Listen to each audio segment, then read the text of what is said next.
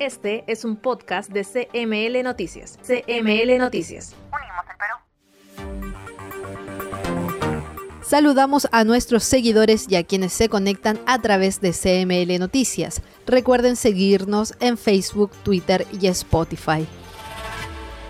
La información regional se fortalece por la radiodifusión local y gracias a su cobertura la población aledaña se informa e interactúa con su entorno. Estos medios siempre brindarán una mejor información para su audiencia gracias a la cercanía que poseen con respecto a los hechos noticiosos en su región. Por tanto, la radiodifusión local les permite integrarse en la coyuntura regional en un país tan diverso como el Perú. Comenzamos repasando la información más importante de esta primera semana de septiembre de 2020 en el año de la universalización de la salud. 1. El Congreso suspendió la sesión de interpelación a la ministra de Economía, María Antonieta Alba, hasta el día lunes. La funcionaria respondió este último viernes un total de 82 preguntas sobre las medidas tomadas por su sector durante la pandemia, entre otros temas. 2. Un lote de vacunas contra la COVID-19 desarrollada por el laboratorio chino Sinopharm llegó este miércoles a Perú para iniciar sus ensayos clínicos con 6.000 voluntarios, parte de los miles que participarán en el estudio de la farmacéutica que realizará también pruebas en Argentina, Marruecos y Arabia Saudita. 3. La cifra de casos positivos de coronavirus en el Perú aumentó de 676.848 a 683.702 este último sábado 5 de septiembre donde se viene aplicando una cuarentena focalizada dispuesto por el gobierno para evitar la propagación de la COVID-19 en el país. Por otro lado, reportan 133 nuevos fallecidos por coronavirus en las últimas 24 horas. Recorremos el país de norte a sur, por costa, sierra y selva en el rotativo regional de CML. CML. Comerciantes de la Parada Pedregal se oponen a ser trasladados por la ejecución del Parque Bicentenario en Huaraz. Ministerio de Vivienda, Construcción y Saneamiento financiará la construcción de 12 plantas de tratamiento de aguas residuales en Cajamarca. El Ministerio de Transportes y Comunicaciones informó que desde el 1 de octubre se reanudan los vuelos internacionales. Devida invirtió 1.5 millones de soles en adquisición de equipos menores para productores de cacao en la región San Martín. El gobernador regional de Lambayeque, Anselmo Lozano, propone instalar planta de tratamiento para el distrito de Pacora por la contaminación de agua con arsénico. Empresa minera Las Bambas y Gobierno Regional de Apurímac entregan 60 balones de oxígeno medicinal a la provincia de Cotabambas. El presidente Vizcarra inspeccionó la construcción del hospital temporal de Quillabamba en Cusco junto al ministro de Transportes y Comunicaciones, Carlos Estremadoiro.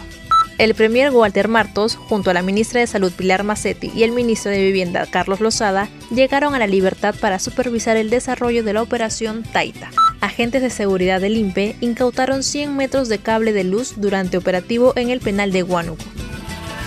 Pasamos a revisar el detalle de las principales noticias regionales y comenzamos con la visita del Premier y la comitiva del Gobierno Central a la región La Libertad. La información con Caterín Álvarez en su visita oficial a la región La Libertad, donde anunció la inversión de 49 millones de soles, de los cuales 19 millones serán para el pago del personal de salud y 30 millones para expedientes de obras. La comitiva del gobierno central llegó para supervisar el desarrollo de la operación Taita y liderar reunión de coordinación con autoridades locales y congresistas de la región. Tras su arribo, fueron recibidos por el gobernador regional Manuel Yempen y por otras autoridades regionales. La ministra de Salud Pilar Macetti destacó que se entregó a la región 30 toneladas de equipos de protección para el personal. Sí, hemos conversado con muchos de ustedes, hemos conversado con el gobernador muchas veces y sobre todo con el ministro que todo el tiempo me está eh, poniendo en alerta sobre las cosas que se necesitan. Así es que tengamos en cuenta que esta es probablemente la única oportunidad en muchos años que vamos a tener de darle un espaldarazo al sistema de salud y de lograr sobre todo, hay que reforzar el tercer nivel, pero que la atención primaria salga adelante, que es lo más importante, y para la atención primaria necesitamos sobre todo de los alcaldes. Por su parte, el ministro de Vivienda, Construcción y Saneamiento, Carlos Lozada, detalló que 27.8 millones de soles fueron transferidos a los gobiernos locales para la ejecución de 11 proyectos de agua y saneamiento en las provincias de Patás, Otusco, Julcán y Sánchez Carrión. Como se recuerda, hace unas semanas el gobernador de la Libertad encabezó un banderazo para exigir la presencia del Premier y la ministra de Salud en la región, debido al alto índice de letalidad de la COVID-19. El presidente Martín Vizcarra, en tanto, estuvo en la región Cusco junto al ministro de Transportes y Comunicaciones. La información con Piero Irala. El presidente Martín Vizcarra, junto al ministro de Transportes y Comunicaciones Carlos Extremadoiro, llegaron a Cusco el último viernes para realizar la inspección de la instalación y la puesta en funcionamiento del hospital modular con 50 camas para la atención de pacientes con COVID-19 en la provincia de la Convención. Allí, el mandatario anunció que en 15 días se reiniciarán las obras de construcción del nuevo hospital de Quillabamba, el cual quedó paralizado el año pasado luego que se resuelva el contrato con el consorcio Constructor Lima, integrado por Imesapi, Sucursal Perú y Odin Ingenieros. Luego, la comitiva se dirigió a la ciudad de Bancay, donde supervisaron la implementación de la Villa e Salud Apurímac, centro hospitalario temporal para la atención de pacientes con coronavirus. Supervisamos la ampliación de capacidad de respuesta que tendrá Bancay, gracias a la implementación de 100 camas hospitalarias, debidamente equipadas con oxígeno, equipo médico y, sobre todo, valioso recurso humano, sostuvo Vizcarra. Asimismo, en compañía de autoridades de la región, inauguraron el Laboratorio Referencial Regional, instalación que permitirá la realización de pruebas moleculares, brindando un diagnóstico más rápido y eficiente para la detección del COVID-19. Finalmente, en horas de la tarde, los representantes del gobierno retornaron a la ciudad del Cusco para verificar los últimos detalles para que se ponga en funcionamiento el proyecto de saneamiento básico que dotará de agua potable y servicios de desagüe a más de 26.000 pobladores del sector de Alto Cosco, en el distrito de San Sebastián. Se podría reanudar la obra de Majes Siguas 2 en Arequipa. Tenemos los detalles con Yanela Leva. El presidente Martín Vizcarra anunció el reinicio de los trabajos en el proyecto Majes Siguas 2 y destacó que este proyecto traerá beneficio para la región Arequipa y el país, al ampliar la frontera agrícola con 38.500 hectáreas de terreno para los cultivos. En conferencia de prensa, el ministro de Agricultura, Jorge Montenegro, informó que se envió un convenio al gobierno regional para que el Minagri lo ejecute. Sin embargo, el Consejo Regional se negó a la firma de dicho convenio. Es urgente echarlo a andar rápidamente. El proyecto está suspendido hasta el 30 de octubre. Si no se destraba, corre el riesgo que sea paralizado, advirtió el ministro, por lo que se espera la pronta visita de la autoridad de la cartera de Agricultura para reunirse con las autoridades regionales y explicarles los detalles de los beneficios del mismo. Por su parte, empresarios, colegios profesionales, técnicos y otros especialistas en el tema han manifestado su rechazo ante la oposición que mostraron algunos consejeros regionales. La segunda etapa de este proyecto lleva paralizado varios años y hasta el momento las autoridades regionales no han logrado su reinicio por una serie de trabas burocráticas. Un nuevo hogar refugio temporal del Ministerio de la Mujer se inauguró en Cañete. La información con Alessandra Córdoba. La ministra Rosario Sacieta Morales inauguró el nuevo hogar de refugio temporal ubicado en el distrito de Nueva Imperial en la provincia de Cañete. Este hogar albergará a 24 personas que serán invitadas a permanecer en estos espacios seguros y, junto a un equipo interdisciplinario, podrán superar el trauma e iniciarán un proyecto de vida libre de violencia. El contar con un hogar de refugio temporal en esta zona es muy importante porque permitirá salvaguardar vidas. Por ello, a todas las mujeres de Cañete les digo que no están solas.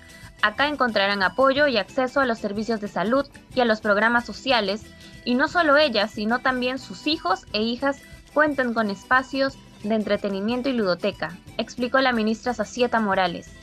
Este hogar es el número 16 y es posible gracias a la unión entre el Programa Nacional Aurora y la Municipalidad Distrital de Nuevo Imperial, Cañete, instituciones que suscribieron un convenio de cooperación interinstitucional el pasado 11 de agosto. Por su parte, el MIMP indicó que durante el estado de emergencia hasta el 27 de agosto, a escala nacional, 101 mujeres y 136 acompañantes, hijos e hijas, fueron albergados en los 15 HRT, lo cual hace un total de 237 personas protegidas por el Ministerio de la Mujer y Poblaciones Vulnerables.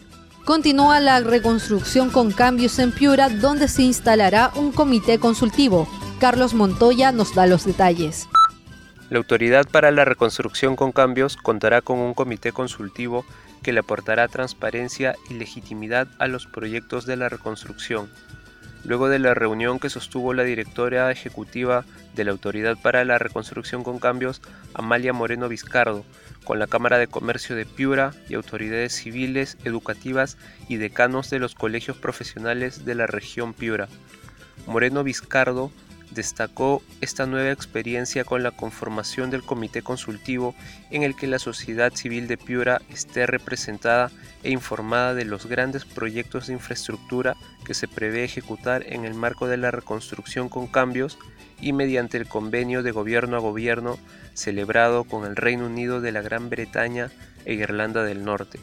Por otro lado, la directora de la Autoridad para la Reconstrucción con Cambios indicó que las plantas de oxígeno estarán en funcionamiento como máximo el 7 de septiembre y precisó que Piura estaría preparada para la reactivación económica. Las plantas van a entrar en funcionamiento como máximo el día 7. Si es que es antes, ya el doctor Céspedes se encargará de anunciarlo. Están trabajando, la empresa tiene el encargo para hacer el trabajo 24-7 y poder entregar cuanto antes estas plantas funcionando. Sobre todo las pruebas son las que demoran. Creo que este, en este momento podemos decir que Piura está preparada para la reactivación económica.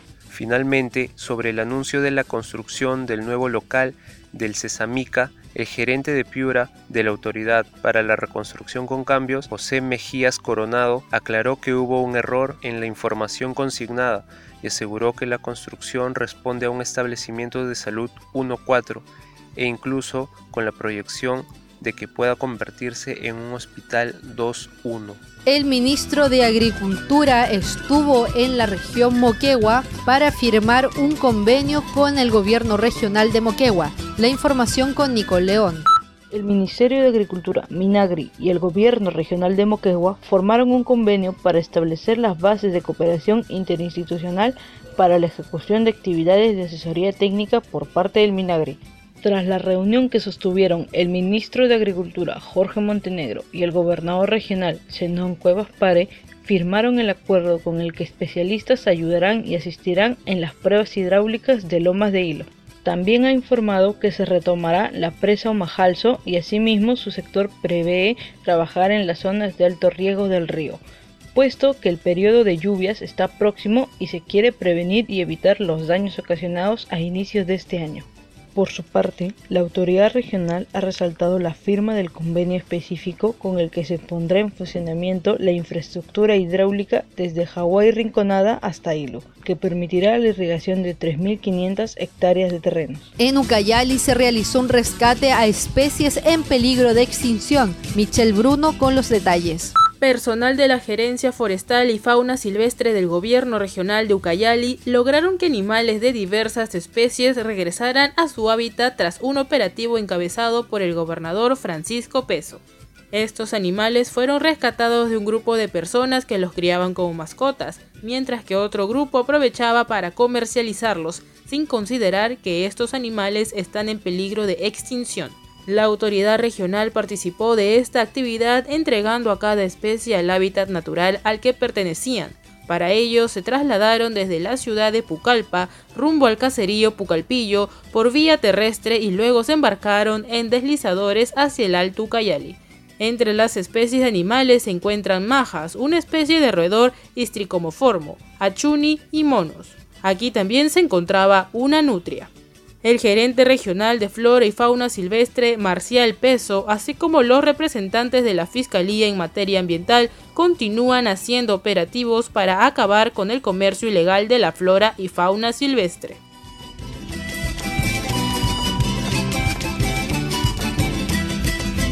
La diversidad cultural se difunde a través de CML Noticias. El proyecto especial bicentenario de la Presidencia del Consejo de Ministros pone a disposición de la ciudadanía el libro digital llamado 200 años después, una publicación ilustrada que responde 100 preguntas sobre el proceso de independencia planteadas por adolescentes de todas las regiones del Perú. Las respuestas a estas preguntas están a cargo de 37 historiadores, con diversidad de opiniones, de tal forma que convierten a esta publicación digital en un instrumento para promover el diálogo intergeneracional y descentralizado. El libro digital tiene como objetivo animar el debate a propósito de los 200 años de la Declaración de la Independencia del Perú a través de una voz poco escuchada, la de los y las adolescentes. De esta manera, se convierte en una herramienta de aprendizaje participativa que promueve las banderas del Bicentenario. La pelota recorre las canchas del Perú. Deportes en CML Noticias. Comenzamos con la información deportiva del Perú. Esta es la programación completa de la fecha 10 del torneo Apertura de la Liga 1. Lunes 7 de septiembre, 11 horas, Melgar ante Alianza Lima en el estadio Alberto Gallardo. A la 1 y 15, Universitario de Deportes enfrentará a Alianza Universidad en el Estadio Nacional. A las 3 y 30, UTC de Cajamarca enfrentará al Sport Boys en el Estadio Alberto Gallardo. Y cerrando la jornada de lunes, a las 18 horas, Binacional enfrentará a Cienciano en el Estadio Nacional. El martes 8 de septiembre a las 11 de la mañana, Sport Huancayo rivalizará ante Carlos Stein en el Estadio Miguel Grau. A la 1 y 15, Cusco Fútbol Club jugará ante Academia Cantolao en el Estadio Alejandro Villanueva. A las 3 y 30 de la tarde, Deportivo Municipal y Deportivo Yacuabamba se verán las caras en el Estadio Miguel Grau. Y a las 18 horas, Carlos Manucci jugará ante César Vallejo en el Estadio Alejandro Villanueva. El miércoles 9 de septiembre a la 1 de la tarde, Sporting Cristal y la Universidad San Martín jugarán en el estadio Iván Elías Moreno. En tanto que a las 3 y 30 de la tarde, Atlético Grau y Ayacucho Fútbol Club jugarán en la Videna, cerrando la fecha número 10 del torneo Apertura de la Liga 1. La FIFA confirmó el calendario oficial de las eliminatorias a Qatar 2022 para Conmebol. En su sitio oficial se conoció la programación del inicio del camino clasificatorio a la Copa del Mundo. El jueves 8 de octubre, Colombia enfrentará a Venezuela en el Estadio Metropolitano de Barranquilla. Brasil y Bolivia jugarán en el Estadio Pernambuco de Recife. Argentina ante Ecuador en el Estadio La Bombonera de Buenos Aires. Paraguay jugará ante Perú en el Estadio Defensores del Chaco de Asunción. Y Uruguay jugará ante Chile en el Estadio Centenario de Montevideo. El martes 13 de octubre Chile enfrentará a Colombia en el Estadio Nacional de Santiago. Ecuador jugará ante Uruguay en el Estadio Rodrigo Paz Delgado de Quito. Bolivia enfrentará a Argentina en el Estadio Hernando Siles de La Paz.